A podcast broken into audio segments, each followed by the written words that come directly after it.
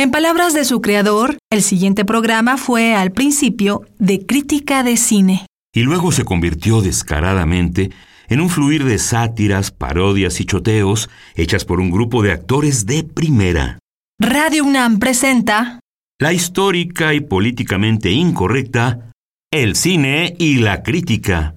Una serie galopante para los llanos del cuadrante. Producción de Carlos Monsiváis y Nancy Cárdenas, con la pizarra original de la producción. Desentrañamos las joyas de nuestra emisora para compartirlas contigo. El cine y la crítica para el domingo 24 de diciembre.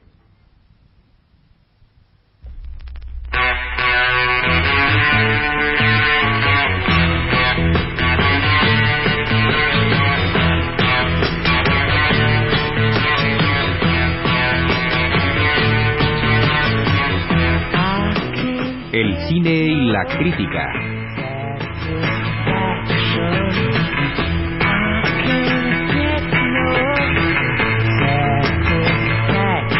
Una serie de bondad, de amor y felicidad.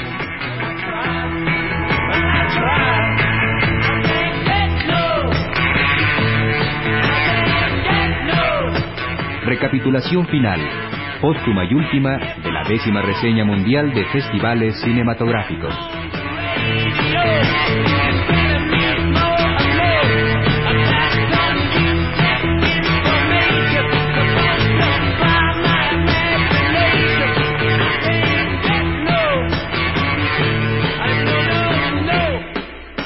La reseña a mucho ha concluido. Bajo el cielo de Acapulco los turistas no se imaginan siquiera remotamente las delicias tropicales del cine de autor. En los pasillos del cine roble, ya ni apagados o evanescentes, se pueden percibir los ecos del comentario inteligente, informado y muy erudito que cada uno de los trescientos cultos de la ciudad depositaba, a modo de ofrenda floral, al término de las exhibiciones. En los cafés todavía se discute. Las modas propuestas por Antonioni inician su por el momento lenta y al rato veloz conquista de la zona rosa, y eso es todo. Dentro de poco veremos las películas absolutamente comerciales como El Tigre. Seremos de los primeros y últimos mortales que gocen las primicias de las cintas mexicanas, y si nos va bien, es decir, si los distribuidores en un supremo gesto fraterno se apiadan de nosotros, a finales del año olímpico como sucedió con el agitado caso de la batalla de Argel, empezaremos a ver y repasar las cintas importantes. Por ahora, como corresponde al recapitulador fin de año, paciencia y afán de síntesis, moderación y resumen.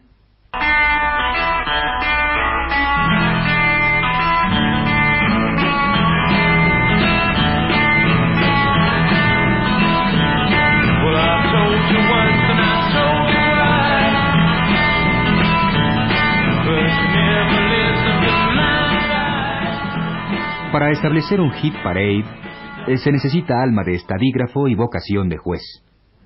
A lo mejor solo se necesita un público juvenil que elija por teléfono sus selecciones críticas. Por lo pronto es posible decir, descontando que para alguien el triunfador absoluto fue Bergman, para otros no hubo sino Antonioni y su Swinging City, y para algunos más el cine húngaro presidió la fiesta. Es posible, e incluso obligado decir, repetimos, que si la reseña sirve como criterio válido para desprender, al cabo de su exhaustiva visión, comentarios y resúmenes de obligatoria universalidad en lo que a 1967 como año fílmico se refiere, entonces 1967 fue un año donde A. Los productores prefirieron creer en el esnovismo internacional y en el hecho prístino de que la gran taquilla acepta ahora a los directores como sus monstruos sagrados predilectos. Frente al público y su avidez de ídolos, Antonioni ha reemplazado a Greta Garbo. Bergman tiene tanto arraigo como Bogart y Visconti o Fellini constituyen un incentivo visual tan poderoso como Harlow, Cooper o Gable. El divismo de los directores es una poderosa realidad. B. El nivel técnico del cine, como el nivel técnico de casi todas las artes, atraviesa un momento de esplendor. Es decir, se ha conquistado una etapa donde los conductos formales, para utilizar una división convencional, están listos en espera del genio creador, del talento, del simple cortesano o de quien venga.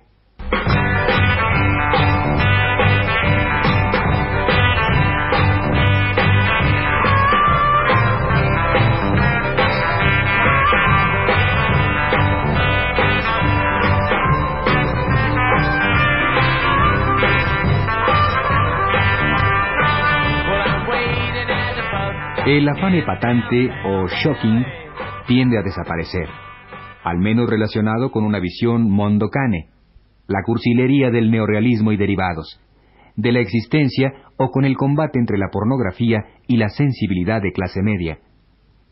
Lo epatante, para el gran cine, se decide ahora en el nivel de la conciencia y la existencia, en una relación profunda con la idea de la enajenación, gulp.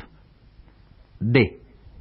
La información instantánea ha traído consigo la difusión indebida y gruesa de ciertos fenómenos que ahora forman parte, monstruosamente deformados, del acervo popular. Ejemplo notorio y delirante, el psicoanálisis, que el cine ha convertido en un mero juego de tensiones de la burguesía. Cualquier personaje de la más ínfima de las películas, confrontar los adolescentes, se da el lujo de poseer traumas y complejos y ardientes negaciones del yo como si la misión de Freud en la vida hubiese sido justificar las tardes de suburbia.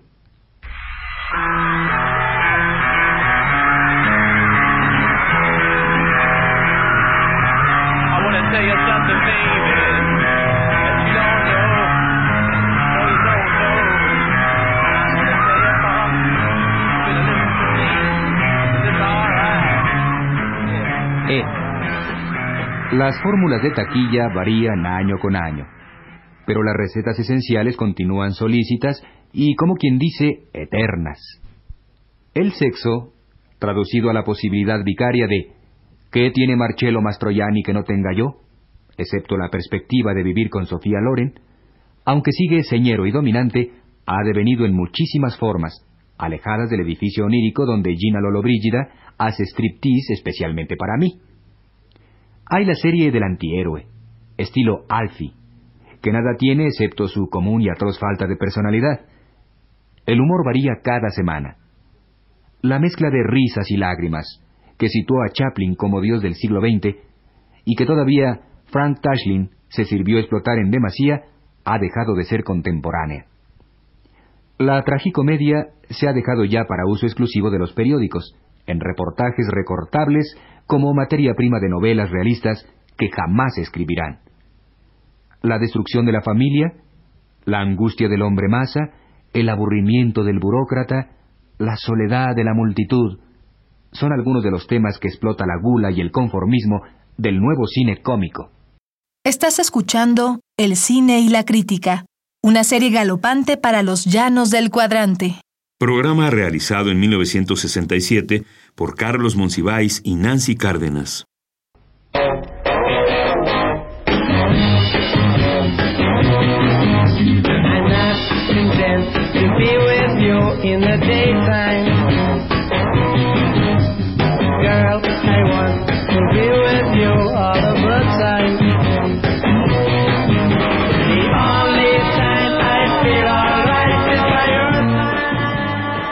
Antes de que el cine se convirtiese en el día de campo de la crítica, se podían permitir nociones tales como candor, ingenuidad, primitivismo y actitudes vísperas del primer día de la creación.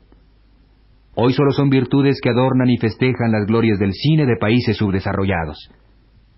La invasión de los exégetas, de quien son capaces de advertir canija Weltanschauung en cada shot, decide un cambio de conducta en los realizadores y la metafísica de la interpretación se vuelve por lo menos tan importante como la obra interpretada.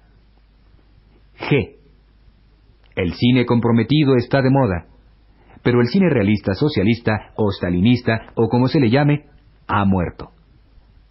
Las películas más unánimemente coreadas por el esplendor del bostezo, que más butacas desocuparon con mayor prontitud, fueron las soviéticas. El periodista, del viejo Gerasimov, y La Guerra y la Paz del todavía no fallecido, pero sí momificado, Sergi Bondarchuk. En cambio, padre, que era tan antistalinista como las circunstancias húngaras lo permiten, fue enfáticamente celebrada, aunque podría ocurrir que la gente celebre en padre la búsqueda de la identidad de un mundo matriarcal, y no se le ocurra suponer o admirar el fondo crítico.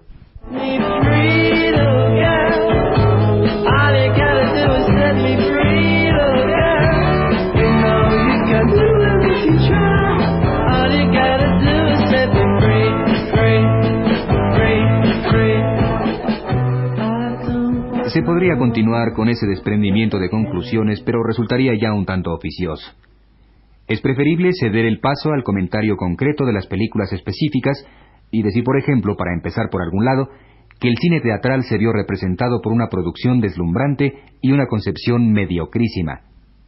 Hombre de dos mundos, A Man for All Seasons, de Fred Cineman, con guion y sobre la obra de Robert Bolt, detentó la formidable actuación de Paul Scofield, Wendy Hiller, Orson Welles y otros no menos notables cómplices de Thalía. Lo que falta en la película no es pues la actuación, que en este caso no sería lo de menos.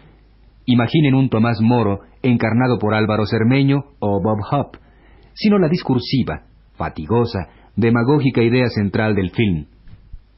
Tomás Moro dice su verdad aunque le cueste la vida, pero su verdad, que en ese momento histórico era compromiso y riesgo, se convierte a la distancia y gracias a las artesanales convicciones de Cineman, en un acopio piadoso de lugares comunes. Mejor morir de pie que vivir de rodillas. No lo hago por mí, lo hago por la mirada de las generaciones venideras que preguntarán por un ejemplo de virtud. Me podrán quitar la vida, pero nadie me arrebatará la conciencia, etcétera, etcétera. Y en este duelo de trapecios donde la voluntad real jamás podrá comunicarse con el orgullo de una conciencia libre, transcurre la película.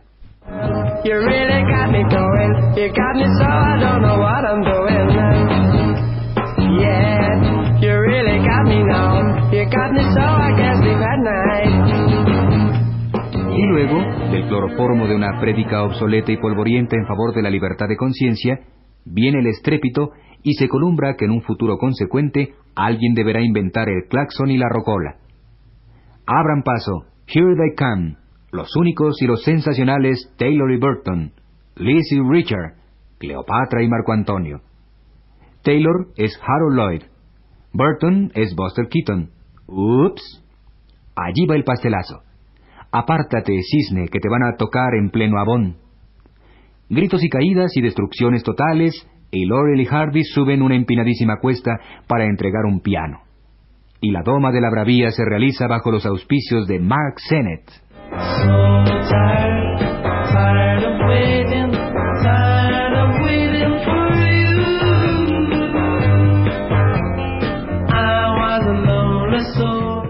Y en ese momento le arroja un plato.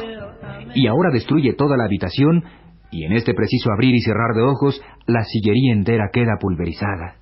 Y Franco Sefirelli compone los sets y dispone los shots con minuciosa lealtad a la idea que del arte italiano se tiene gracias a la profusión de reproducciones de los clásicos. Y como producción, es decir, como la posibilidad de que la técnica se despliegue para que la clase media se sienta colmada, la fierecilla domada es impecable, apantallante. Mas si se le advierte como film que considera lo esencial la payasada y el astracán, la fierecilla queda muy debajo de su reparto, su producción y su fama. Preferimos infinitamente aquella versión musical de esta misma obra, Kiss Me Kate, con la música mortal del inmortal Cole Porter.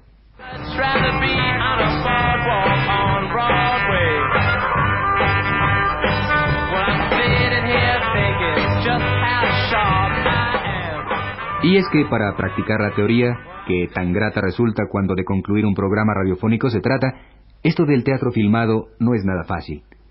Y si la vida es un camino sembrado de espinas, también la cámara tiene demandas que el escenario inmóvil no suele satisfacer.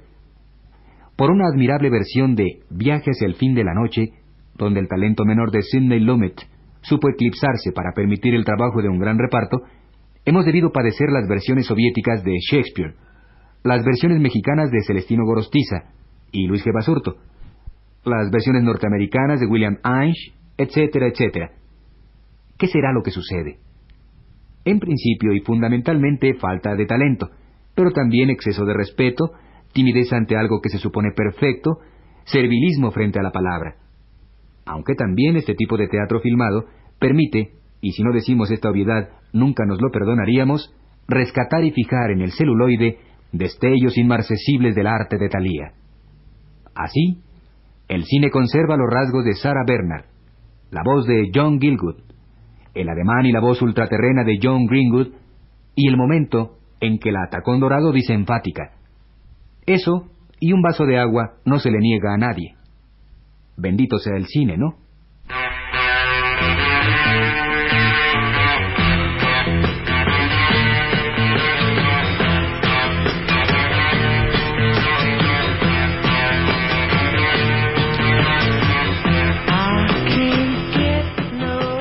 Cine y la crítica.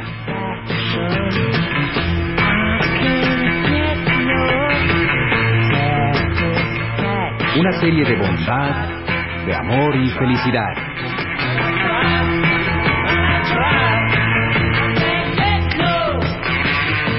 Textos de Carlos Monsiváis.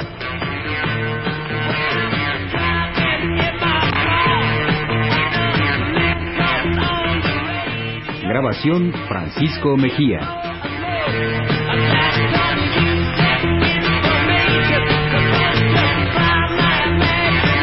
Y la participación del grupo radiofónico Mimi Derba.